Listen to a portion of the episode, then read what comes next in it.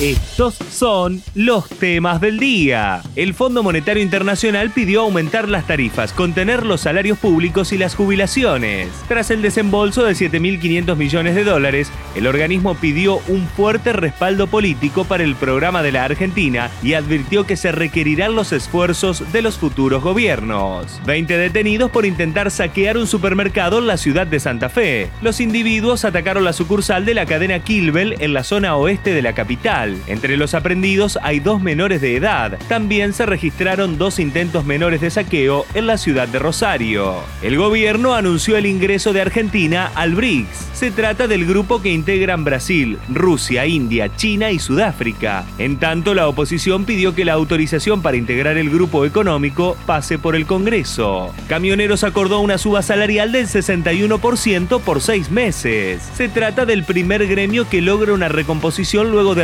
dos meses la revisión de paritarias por la situación económica. El aumento se aplicará en tres tramos no acumulativos. Se realizaron más de 20 allanamientos por contrabando de dólares. Los operativos fueron en domicilios de la ciudad y la provincia de Buenos Aires y en Misiones. Se investiga si compraban dólares a la cotización libre para llevarlos a Paraguay por la triple frontera.